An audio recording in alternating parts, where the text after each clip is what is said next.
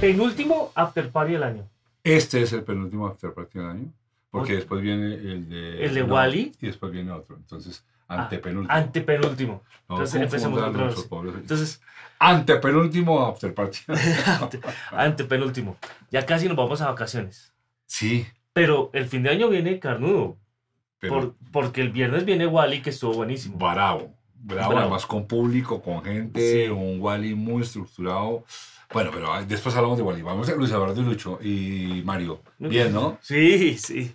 Son muy simpáticos. eh.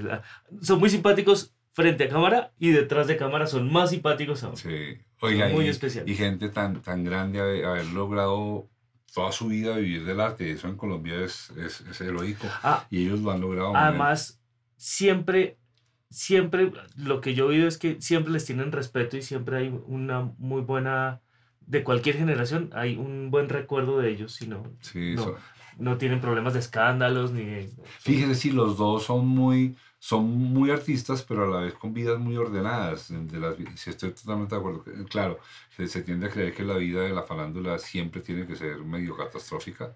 Y no, somos más los que tenemos vidas más o menos comunes y corrientes que los que se vuelven locos o ¿no? To- todas estas cosas. Y bueno, y la gente muy linda nos habló muy bien. El señor ese de pelo blanco parece que esta vez no les ha Ha disgustado mejorado, tanto. ha mejorado el señor del pelo blanco. Y, y el, y el El idiota ese de pelo blanco. y- y el pendejo del torombolo no ha, no ha hecho preguntas tan estúpidas. Bueno, Mauro, entonces eh, le tengo cuatro, cuatro comentarios. ¿Le parece si empezamos? Hágale, dispare. El primero es de arroba Cecilia Rodríguez 1330. Mauricio, estaba disgustada contigo por la rinconada de Bolívar, pero este podcast con Ruiz y Arango fue excelente, 10 de 10, reivindicado. Ay, muchas gracias, Cecilia. Muchas gracias y Volvimos a tener una amiga. qué bueno. qué bien, qué bien. A ver si unas son de cal, otras son de arena. Ah, eh, ojalá te pudiéramos gustar siempre. Haremos todo lo posible, pero el día que no, sé linda y nos perdona. Sí, sí, sigamos siendo amigos. Los Sí. amigos se perdonan. Sí, no, claro. Usted es de Santa Fe, yo soy de Millonario. Yo No, yo no soy de Santa Fe. ¿Usted no es de Yo soy de la mechita. Ah, bueno. bueno Peor. Igual, peor. Bueno, el segundo. Arroba Manuel Pérez Raya SI 8ME. Mauricio y Germán, otra vez enfrenta- enfrentando al problema. Ver el podcast o seguir con la lista de cosas por hacer. Y por supuesto, me vi el podcast. Hora y media que tendré que recuperar de alguna forma. Pero valió la pena. Excelente capítulo, con muchas cosas buenas para comentar y caritas felices. Pero no nos comentó cosas. Pero che, ¿no? No. Com- com- comenta que somos una especie de adicción. Sí, sí, sí. Eso me gusta, ¿no? ¿Será que habrá eh, Pero ahora nos va- ser o no ser eh, anónimos? Entonces, o sea, pero con que la idea no nos empiece a perseguir, ¿no? Porque Está bien, mucha sí, gente consumiendo el podcast. Y pues Manuel, gracias, ¿no? Gracias, qué bonito, de verdad, muchas gracias oír eso, muchas gracias. Yo también tengo algunos podcasts con los que me pasa, no sé si lo mismo, pero por ejemplo, por ejemplo, a nosotros nos encanta Las Noches de Ortega. Las noches de Ortega. ¿Qué hacemos? No, pero es que no lo mandamos. Nos lo Es que es mandamos. demasiado. Y mira, salió, ah, me parece chévere que hablemos de podcasts. Sí, sí, Nosotros tenemos hablar de podcasts. Sí, sí. Hay uno que, por cierto, eh, es, está trabajando allí el mismo chico del, del Topo, un podcast muy importante, que se llama No Monógamos. Y son historias o revelaciones o documentos de parejas que viven formas de amor, como el pluriamor, el swingueo, todo esto. Pero después hablamos de la plataforma, porque no está en cualquier plataforma, es una plataforma en la que uno tiene que pagar por entrar. Ah, O sí. sea, ¿qué está pasando? Nosotros dejando Nosotros no estamos. Preguntémosles cómo lo hacen. por- Sí. Ah, por supuesto, Wild Project, ¿no? Wild Project Que también. es, que es como nue- nuestro, nuestro. inspirador, nuestro nuestro, antecedente, sí. Bueno, eso está hay, hay muchos más que vemos. Eh, seguimos entonces. Sí, sí, sí, Siguiente comentario. Arroba Patricia Guerrero 7396. Señor Navas, ustedes podrían empezar a conseguir y guardar la historia de nuestra cultura colombiana. Nadie más indicado. Comparto su pensamiento de que no tenemos memoria. Porque lo mejorcito del arte del cine, de las novelas, guionistas, deben quedar para que los próximos estudiantes para actor o actrices lo vean como es actuar de verdad. Y ahí resulta que una persona, amigo suyo, Sí, porque para poner contexto a la gente, sí, durante nuestro podcast hablamos que no, había, no estaba guardada la información. la de- memoria la- de la las memoria de que han pasado acá. Y entonces eh, eh, hicimos el comentario y adicionalmente a esto, una persona, amigo de Germán, que nos escucha mucho y que que nos nos sigue. escucha, llamó a hacer una aclaración muy importante que vamos a oírla. Hola Germán y Mauricio, este es un mensaje de aclaración con respecto a un comentario sobre lo de la conservación de la memoria. Pues les cuento que Señal Memoria de RTBC, Sistema de Medios Públicos, eh, ha procurado durante tiempo atrás conservar las memorias eh, audiovisuales. Diga, eh, esto se puede reflejar, digamos, en RTBC Play, donde series como Señora Isabel, que más Bolívar, el hombre de las conquistas, son series que han sido intervenidas, restauradas, conservadas y preservadas para que futuras generaciones la tengan. Eh, una de las que hemos hecho también es la historia de Tita. Es una serie que Señal Memoria ha intervenido para hacer su restauración, eh, su conservación y preservación. Eh, hay muchísimas series. tenemos, digamos que Señal Memoria tiene la gran mayoría de lo que se, se emitió en la televisión nacional y pueden eh, entrar a cenalmemoria.co. Ahí está el catálogo pues, de, de, las series que hemos tenido. No todas están restauradas, obviamente por el gran flujo, pero sí son bastantes las que tenemos, tanto audiovisuales como de cine. Ese era esto. Eh, me gusta mucho el podcast de ustedes y les mando un abrazo, Andrés Riaño Elvira. Bien, entonces. ¿Cómo es que se llama el amigo? Se llama Andrés Riaño, le decimos Canas, los amigos le decimos Canas. Muchas es gracias. jockey, trabaja para Muchas gracias, Pasamán. Muchas gracias. De verdad que, que en serio, en serio, a mí sí que me agrada que me corrijan cuando cometo este tipo de errores. Porque yo sé que estas personas, como, como su amigo, trabajan, trabajan realmente con una gran pasión, un gran amor, trabajan con fervor y muchas veces es trabajo que queda completamente en el silencio, allá guardado, nadie sabe lo que están haciendo y yo le aseguro, podemos preguntarle a él, es más la pasión que el dinero que tienen, porque con seguridad dinero no tienen, pero lo que sí tienen es mucha pasión. Claro. Además, claro, muchas veces pensamos que, que la memoria y todo eso, y pensamos solamente en los canales privados, pero ellos están recuperando toda, toda la información. Em, al, menos en, los, los, documentos audiovisuales para tenerlos en señal memoria, que es mm. un canal. Me, me, alegra mucho, me alegra mucho lo que dijo de la historia de Tita. La historia de Tita fue considerada por Germán Rey el único crítico de televisión que ha tenido Colombia en toda su historia. Eh, que la rotula como la serie más importante del siglo XX en Colombia. La dirigió Pepe Sánchez, eh, la escribió Bernardo Navas, sí, justamente un hermano mío. Yo estuve en la asistencia de dirección y que la hayan restaurado es realmente la recuperación de un gran documento, como todos los demás. Hablo de ese porque ese lo conozco. Muy bien. arroba churón 1022. Sí. Ancianos, carita riéndose, excelente programa. Me gustaría estar allá en el programa viendo esos invitados en vivo. Pues, qué, qué, curioso como el anciano le suena cariñoso, ¿no? Yo lo leí y sentí este man nos está consintiendo. Eh, Churón 1022, gracias por lo dicho y también para, para, aprovechamos para decirles que de aquí en adelante, a partir del año entrante, por lo menos uno de los podcasts al mes lo vamos a hacer con público.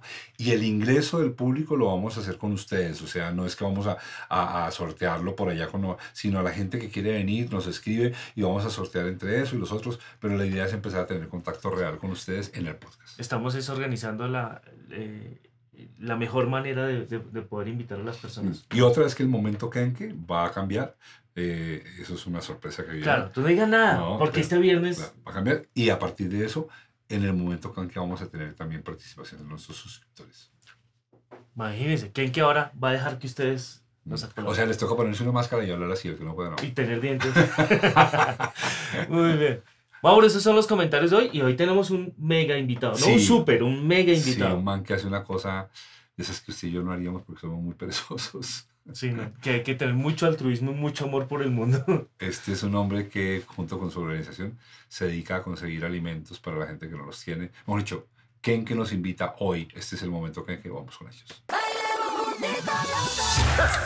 Bienvenidos al momento Kenke.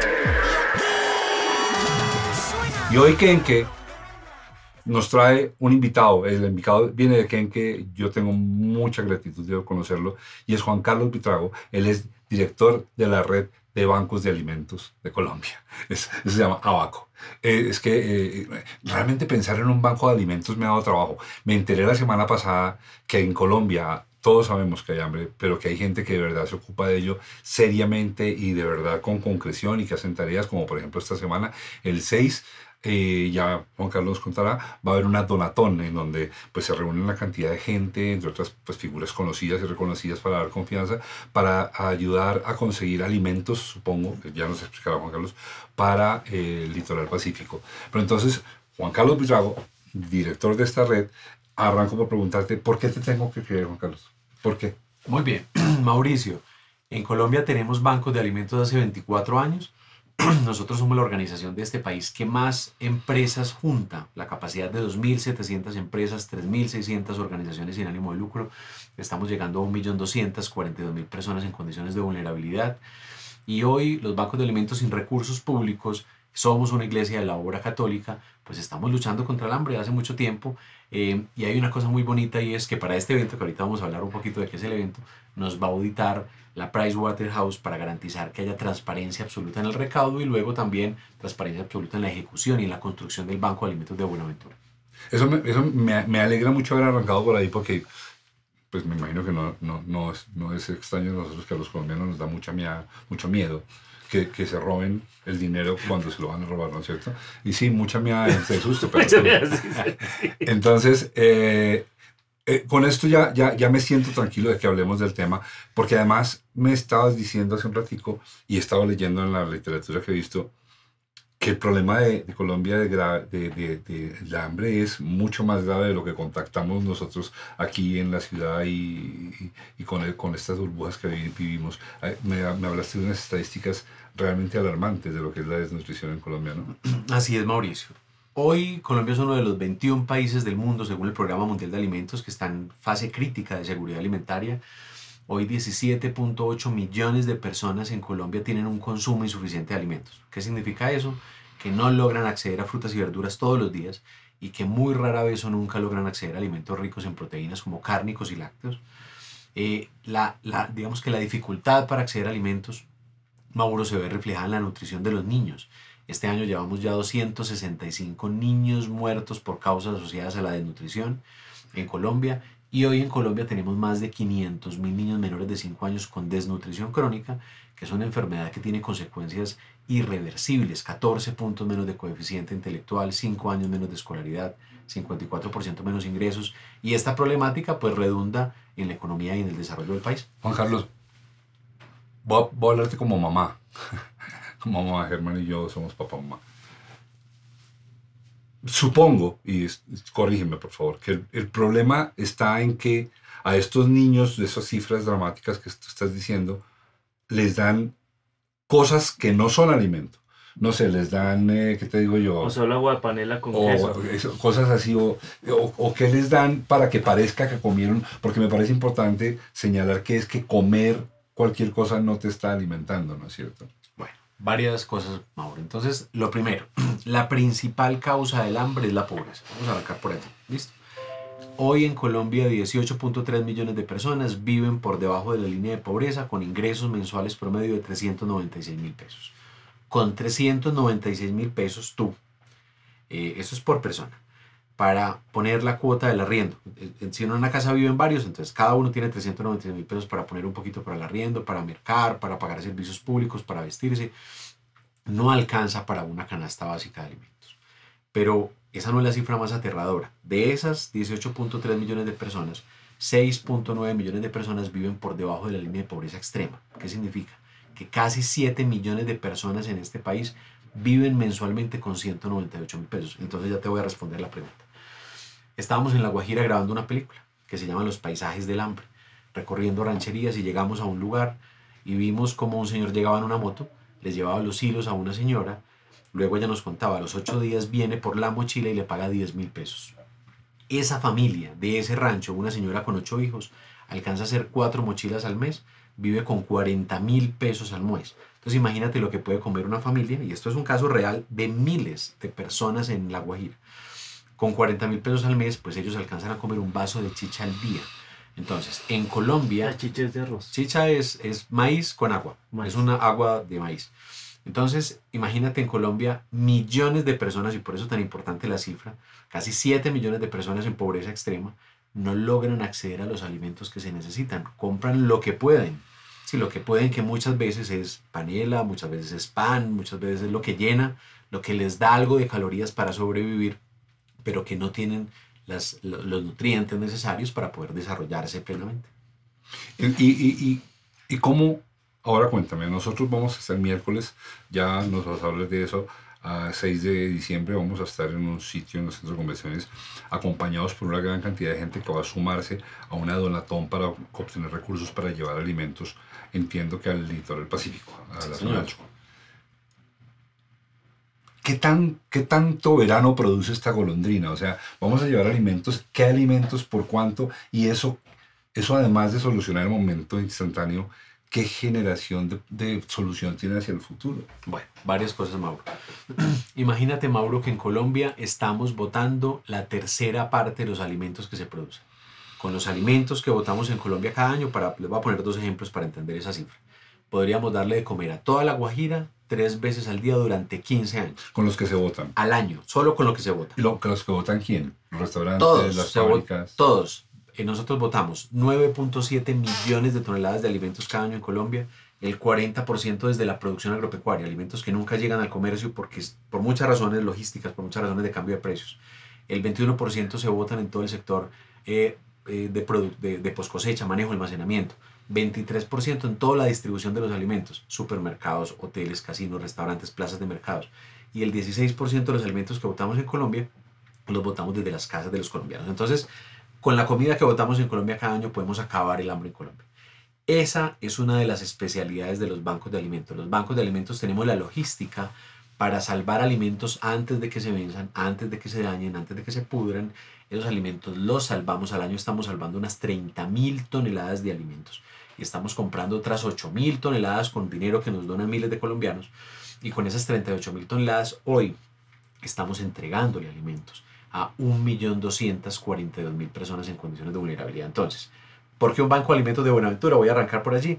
Porque no tenemos banco de alimentos en, esa parte costera del Pacífico. Necesitamos, allá hay hambre, las cifras de hambre allí son aterradoras. Necesitamos un banco de alimentos. Además, es el puerto más grande del país por donde más ingresan alimentos al país. Necesitamos salvar la comida que no se logra comercializar para poder redistribuir a las personas más vulnerables. Ese es como el plan de choque. Entonces, la gente que tiene hambre necesita comer para poder sobrevivir. Pero los bancos de alimentos tenemos también un plan estructural. Nosotros hicimos un estudio para entender en el mundo qué ha funcionado para mejorar el hambre. Y en ese plan nosotros le llamamos la ruta de las 18 acciones, las 18 cosas que tienen que pasar en Colombia. Vamos empujando proyectos de ley. Vamos empujando que pasen programas con el gobierno. Vamos empujando que los privados inviertan en ciertas cosas para hacer estudios, por ejemplo, de acceso, disponibilidad de agua. Vamos empujando que se transformen ciertas cosas del sistema de salud. Entonces tenemos también un plan estructural para ayudar a que se solucione el problema de fondo. A ver, cuéntame, el banco de alimentos, ya hablándolo concretamente, me imagino que tiene que ser un- un- un- una infraestructura que tenga bodegas, parte administrativa, refrigeración. O sea, no es tan sencillo como que yo recojo los alimentos, hay que tener todo. ¿Y en Buenaventura ya lo tienes o lo están construyendo? Eso, muy buena, muy buena pregunta, Mauro. Exactamente lo que dices. Un banco de alimentos es una empresa de alimentos, pero sin ánimo de lucro. Nosotros funcionamos y nos cobija la misma norma que cobija cualquier empresa de alimentos, nos vigilan, las secretarías de salud nos auditan, pero nosotros somos sin ánimo de lucro. Entonces necesitamos una infraestructura con todos los juguetes para poder almacenar, cargar, descargar, clasificar, seleccionar, manipular, garantizar la inocuidad, que no hayan microorganismos en los alimentos, todo el sistema de refrigeración, de cuartos fríos, de congelación, eh, todo el sistema de reempaque. Entonces, es una bodega especializada en manipular alimentos.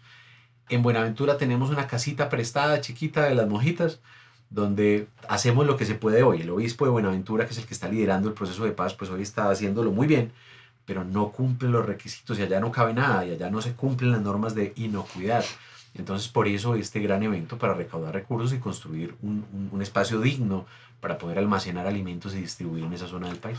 Oh, eso me acabas de decir, no lo sabía. O sea, esto a lo que nos estamos sumando, que nosotros Kenke, nuestro aliado, está muy sumado, que vamos a mostrar cómo se sumó además de, de además llamarnos y proponernos abrir este espacio.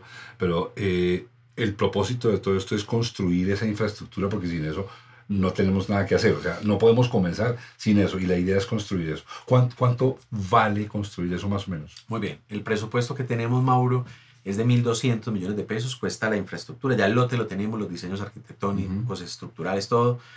pero la meta que tenemos para este miércoles son 800. Entonces, este miércoles en el Ground Show que ahorita les vamos a contar que es, vamos a recaudar, esperamos 800 millones de pesos, pero vamos a tener la campaña prendida todo diciembre y todo enero para que los colombianos que se quieran sumar pues puedan hacer sus donaciones y ya con 1200 eh, hacemos el cierre financiero del proyecto para arrancar la construcción. Juan Carlos, eh, esto, esto suena... Yo, yo tengo una duda de todo lo que has contado y es, supongo que ahorita Mauricio preguntará cómo alguien puede donar y todo eso, pero ¿qué tiene que tener una persona o cómo se puede acercar al, al banco de alimentos para recibir el, ese apoyo?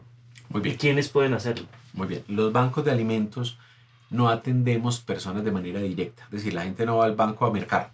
¿sí? Nosotros No van con un cheque y Eso, eso, eso es, sí, no es un cheque y tampoco hacen fila pues para recibir los alimentos. Los bancos de alimentos en el mundo atendemos personas a través de organizaciones sin ánimo de lucro. Entonces nosotros somos como una fundación de segundo piso, por decirlo así. Hoy tenemos inscritos en los bancos de alimentos de todo el país un poquito más de 3.600 organizaciones sin ánimo de lucro. Fundaciones, corporaciones, parroquias que atienden población vulnerable, que atienden el ancianato, que tienen el comedor de niños en todo el país. Y entonces ellas se inscriben a nosotros, nosotros las auditamos, porque todas las empresas que nos donan, que son más de 2.700 empresas que nos donan alimentos, pues nos exigen que esos alimentos que nosotros entregamos no terminen en una tienda de barrio, no terminen vendiéndose. Entonces nos toca garantizar que estas organizaciones que atendemos, por eso nos toca auditarlas, hacerles visitas, que de verdad atiendan población vulnerable y que no terminen negociando esos alimentos. Entonces las personas que nosotros atendemos es a través de fundaciones y se inscriben y pueden recibir nuestras ayudas es a través de organizaciones de todo el sector social del país que atiende población vulnerable. Antes de, antes de llegar a, lo que nos mandó Kenke que hizo para este miércoles, eh, que está buenísimo, yo te quiero preguntar, la, la alimentación que ustedes proveen además va acompañada de, por decirlo así, programas pedagógicos para que la gente, porque claro, yo me acuerdo y ahorita estoy entendiendo, las mamás, las mamás instintivamente se preocupan mucho porque el niño coma. Pero realmente el problema no es que el niño tenga el estómago vacío, eso es pedacito del problema. El problema es que el niño que no come ciertamente empieza a crecer con deficiencias que se vuelven finalmente reales y lesiones en su sistema eh, neuronal, psíquico, y la Sí, y, gente si no... no, y si no comen bien y no están bien alimentados, no pueden estudiar. Exactamente. Entonces, Hay datos de eso. el asunto va porque ustedes además deben tener unos programas de ven cómo comer, ven qué comer, porque pues, si tienes mucha carne y mucho pan, no te llenes de pan, cosas. Estoy siendo muy tonto, pero ¿hay algo parecido a eso? Sí, señor. Entonces, varias cosas. Cualquier empresa de este país se puede sumar a la causa, porque nosotros no solo entregamos comida, y lo dijiste muy bien, nosotros trabajamos para mejorar el desarrollo humano integral de las personas y entonces a esas organizaciones que atendemos no solamente les damos comida, sino que las, las metemos en un proceso de fortalecimiento para que ellas, para que tengamos, por ejemplo, eh, clases de alimentación saludable, de alimentación adecuada, pero también, por ejemplo, tenemos con algunas organizaciones talleres para emprendimiento de mujeres cabeza de familia, pero tenemos con otras procesos de productivos para el autoconsumo, con huertas caseras, huertas familiares. Entonces, cada organización que se inscribe a nosotros nos tiene que presentar un plan de cómo es que está desarrollando capacidades en esas personas vulnerables, no solo entregar comida por entregar, sino que tenemos que tener un plan con cada organización de cómo se promueven capacidades de esas personas en condiciones de vulnerabilidad y tenemos dentro de todo el panorama o, dentro de todo nuestro, nuestro modelo, por supuesto, eh, procesos de educación alimentaria y nutricional para que las personas no solamente coman, sino que aprendan a alimentarse mejor. Una cantidad de amigos suyos, todos amigos suyos, además usted ha cantado con ellos en el escenario. Carlos Javier, eh, Los bueno, bacanes más grandes. todos, Bernie, todos, el Chato, todos. Que me llamen y yo canto la única canción que me dejan cantar con ellos. Ellos hicieron un video cortitico, lo mostramos. Sí, señor. Ahí va. Somos Kenke, música para la gente, y queremos sumarnos a Abaco, Asociación de Bancos de Alimentos de Colombia, y a futurosinhambre.org. darling.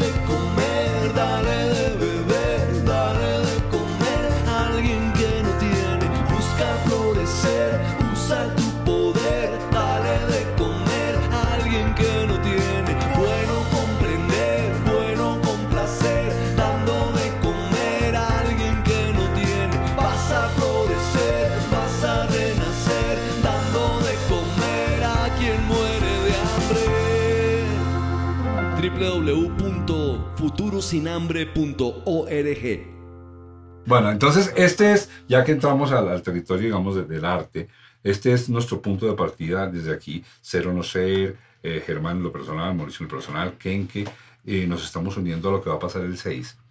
Cuenta, por favor, en detalle qué va a pasar el 6 y los que quieran, acuérdate que esto sale el miércoles, mm, ya seguramente no alcanzaremos a ese momento, aunque salimos a las 6 de la tarde, entonces la gente lo puede ver, nosotros salimos a las 6 y tú arrancas tu evento a las 6. Y esto se demora 15 minutos, luego alcanzas a hacer una invitación Para concretamente participar y si no, que, y si, nos, si se nos pasó, ¿qué hay que hacer? Bueno, muy bien. Entonces, el 6 de diciembre, de 5 de la tarde a 10 de la noche, tenemos un super evento en el G2 en Bogotá. Más de 30 ¿Dónde artistas. queda el G2? Carrera 30 con calle 22. Eso, Por favor. Sí, sí, Hay que decirle a la gente, no. Bueno, entonces en la 30 con la, con la 22 tenemos un evento eh, con más de 30 artistas, influenciadores, cantantes, actrices, comediantes, magos, chef, famosos, personas muy, muy reconocidas de este país que están poniendo todo el talento para juntar los corazones de los colombianos, para divertir los colombianos también eh, y poder enviar un mensaje de esperanza diciendo nos podemos juntar, nos podemos juntar por el hambre en el Pacífico, nos podemos juntar para ayudar a construir el Banco de Alimentos de Buenaventura. Entonces todos invitados a que se conecten por www.futurosinhambre.org. Ya los que están escuchando este, este podcast, por favor, se pueden conectar ahorita www.futurosinhambre.org. Allí encuentran el canal de YouTube y también los canales de televisión que van a hacer transmisión en directo de, de este evento tan bonito. Invitados a que donen también en la misma página web, futurosinhambre.org. Leí, y a mí me parece interesante decirlo, ¿sabes? Porque pues un ciudadano común y corriente que, que se encuentre, digamos, que, que sintonice con nosotros en esto, va a decir, pero yo qué voy a poder donar. Y por lo que leí también creo, mil pesos se puede donar y está bien, ¿no es cierto? No tenemos que hacer todas donaciones de mil millones de pesos, ¿no es cierto? Claro que sí, claro Mauro. Cualquier colombiano se puede sumar en la página. Digamos que hay varias formas de, de donar. En la transmisión en directo van a encontrar un código QR donde pueden escanear y allí con su tarjeta de débito o crédito pueden hacer sus donaciones. Esa es una forma. Dos, también vamos a estar comunicando las cuentas bancarias de, de la Asociación de Bancos de Alimentos de Colombia. Recuerden que todo esto va a estar auditado por, por PwC. eh, entonces vamos a estar súper, súper cuidadosos con el tema de transparencia. Tres, hay personas que dicen, miren, yo no puedo donar dinero, pero tengo tiempo. Imagínense que el, train, el, el 63% de las personas que ayudan en los bancos de alimentos de Colombia son voluntarios. Personas de buen corazón que dicen yo quiero ayudar a empacar, a seleccionar, a clasificar, a cargar, descargar los camiones, quiero ir a las fundaciones a hacer unas capacitaciones. Entonces, las empresas y personas que digan en este momento no me puedo vincular con dinero, pero quiero ser voluntario, quiero ayudar, o las empresas, Mauro, todavía se vota mucha comida en este país, que quieran decir, quiero, quiero hacer alianza con ustedes, estoy votando comida que no logro vender, la quiero donar, pues también en esa página van a encontrar cómo contactarnos para que hagamos alianzas y sigamos luchando juntos contra el hambre en Colombia. Juan Carlos, y en esa página, una vez que ah, pasemos el 6 de diciembre y la vida siga, las personas que estén interesadas en saber cómo va progresando el Banco de Alimentos de Buenaventura tienen cómo entrar, saber qué se ha ido construyendo, cómo, cómo va su donación de mil pesos o de mil millones y pueden por Auditar lo que audita. Sí, la señor. Price. Qué buena pregunta. Sí, entonces varias cosas. La campaña, lo primero es que la campaña va a quedar prendida todo diciembre y todo enero. La meta al 6 son 800 millones de pesos, pero necesitamos recaudar 1.200, o sea que vamos a tener campaña por redes y por, vamos a hacer más cosas para recaudar dinero. Segundo, en la misma página web vamos a poder ver los avances de la obra. Tienes, y siquiera dijiste eso, Mauro. Yo espero en julio del año entrante invitarlos a ustedes, invitar a algunos medios, algunos artistas de los que nos acompañarán en el evento, para poder decir, venga, estamos inaugurando el Banco de Alimentos de Buenaventura, pero además para poder decir, es que se viene el evento del próximo año. Este evento que vamos a hacer este año, queremos convertirlo en la causa social de los colombianos. Antes teníamos la Teletón que nos juntaba a todos. Eh, ahora queremos invitar a Colombia a que entendamos el hambre, entendamos el impacto del hambre en el desarrollo del país. Entonces el próximo diciembre tendremos otro evento y para poder que sea exitoso pues tenemos que mostrarle a los colombianos que esa platica sí se invirtió muy bien en Buenaventura. Voy- voy a despedirme de ti, primero felicitándote, felicitándolos a, a tu grupo, agradeciéndole a Kenke que nos haya traído porque nos Y asomó no a solo felicitándoles, sino agradeciéndoles por la labor que hacen. Exactamente, y a, y a Kenke que nos abre las puertas a este tipo de, de- de- de ventanas que pues nosotros eh, hacemos otras cosas y, y no estamos directamente sensibles a esto.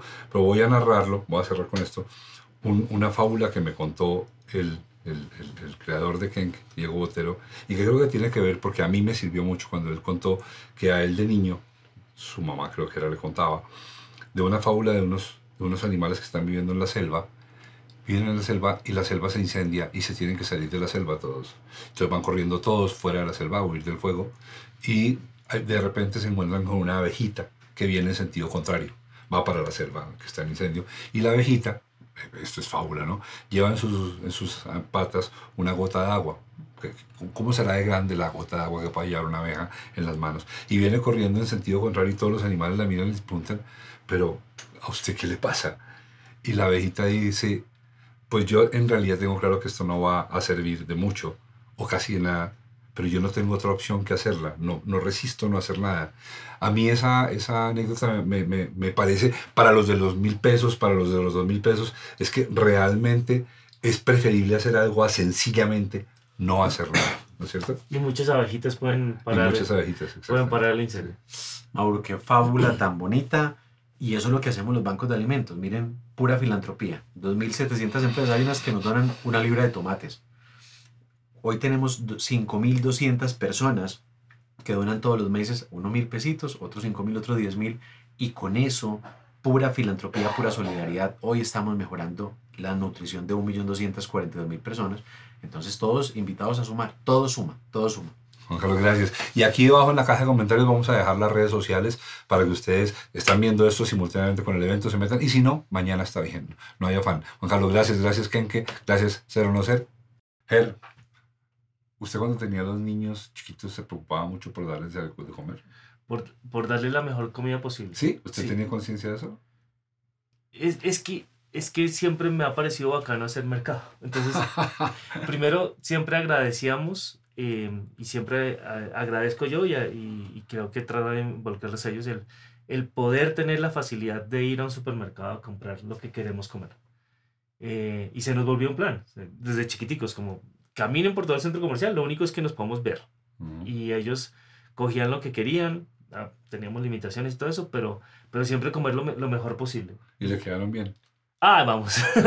No, yo, yo puedo decir que sí. Y sí, la idea más allá de la anécdota es que a mí sí me parece importante lo que hacen estas personas. Lo de la anécdota de la abejita me gusta. Ya no me debe importar si lo logramos o no. Lo que tengo claro es que hay que hacerlo. Si lo logramos o no, eso no, no está en nuestras manos. Pero hacerlo sí está, hagámosle. Además, tengo- yo tengo, últimamente tengo una utopía en la cabeza, Mauricio. Parte de las cosas que hay en este mundo ahorita es, por ejemplo, Dinamarca está, está haciendo muchas restricciones para la llegada de refugiados a su país. Y entiendo que ellos están solucionando el problema puntual, pero el problema puntual no es que estén llegando los, los refugiados allá.